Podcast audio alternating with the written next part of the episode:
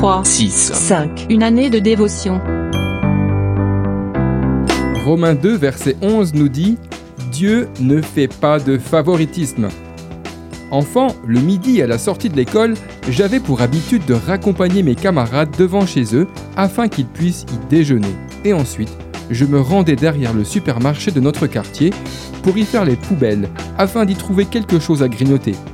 Je me disais alors, pourquoi mes copains ont de quoi manger et pas moi Vous arrive-t-il de ne pas comprendre pourquoi vous êtes confronté à telle ou telle situation douloureuse alors que d'autres en sont exemptés? Pourquoi la vie semble sourire à plusieurs et pas à vous?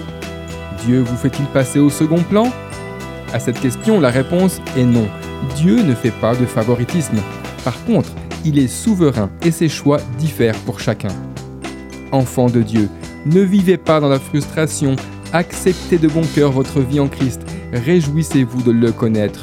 Reconnaissez-le dans les événements qu'il vous permet de vivre, aspirez à lui obéir, à lui plaire et remerciez-le pour toute chose.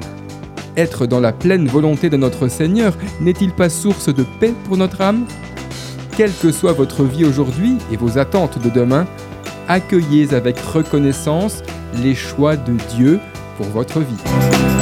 D'après le livre 3, 6, 5. Une année de dévotion de Yanis Gauthier.